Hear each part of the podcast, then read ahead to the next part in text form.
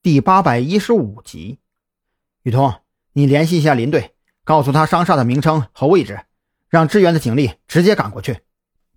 情况紧急，张扬也等不及支援自己的警力赶到，将手机丢给蓝雨桐，就启动了车辆，朝着商厦而去。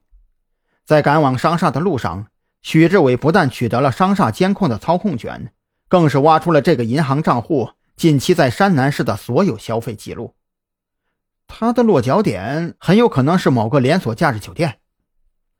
许志伟根据查到的情况开口分析道：“昨天晚上，这张银行卡在商厦附近的一家连锁酒店消费了一千三百元。按照该酒店的收费标准来分析，很有可能是订了三到五天的房间。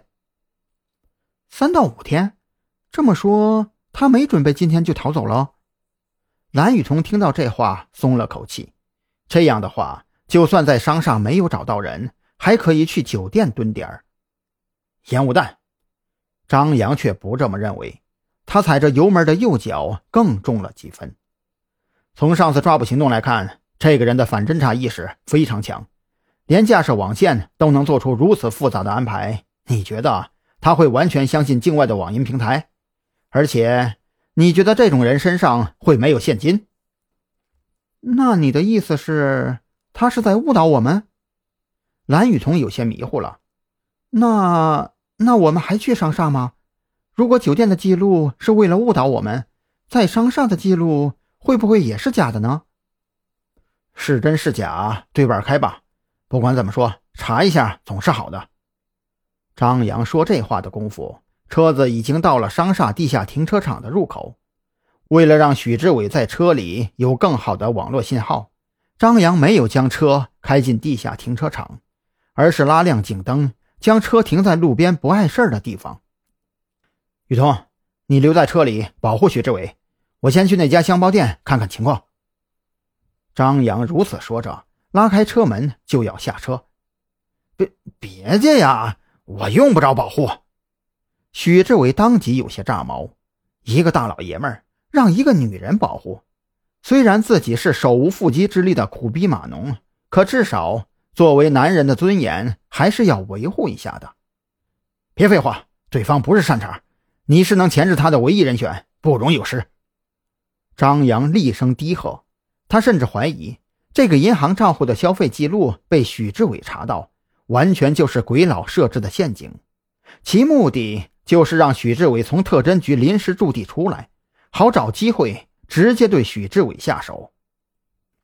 听到这话，准备跟着下车的蓝雨桐也明白了过来，他对张扬说了一句“注意安全”，就拔出手枪，坐在许志伟旁边，全神戒备起来。眼见如此，许志伟也只好接受了自己被需要保护的事实，眼睁睁看着张扬的背影消失在商厦的入口处。将满腔悲愤化作了对商厦监控系统的掌控动力。刚才的消费记录在四楼，商铺号应该是四零三。张扬循着耳机里许志伟的提醒，很快就找到了位于四楼的香包店。警察办案，刚才是不是有一个男人在店里消费了七百三十五元？店里有没有监控录像？张扬没有任何废话。